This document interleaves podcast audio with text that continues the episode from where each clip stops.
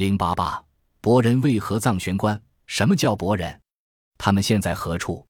运人死后，为何要建这样奇特的空中墓地？在那刀耕火种的年代，这些棺木是怎样放置上悬崖峭壁的？这些都是难解之谜。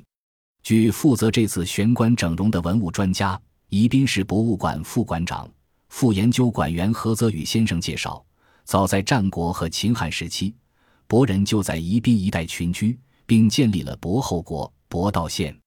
在《吕氏春秋·时君览》中就有“毛羌、呼唐、离水之西，博人野人”之句，可见很早以前，博人就在宜宾一带定居生活。博人剽悍骁勇，多为历代王朝统治者不容。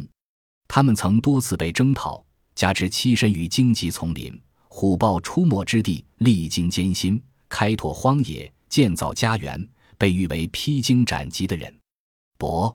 吉人字上加吉字，这个民族的人死后行悬棺葬，即把棺木悬置于峭壁悬崖上，民间俗称挂岩子。博人为什么对亡人要施行悬棺葬式呢？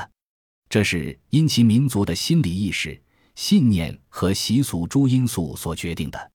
在坟人的心目中，把死者的棺柩挂在高岩就是吉祥，棺木坠落下来就意味着世祖，这样。后人才会兴旺发达。至于博人的消亡，比较确切的说法是明朝万历年间遭到明政府军数百天的灭绝性围剿所致。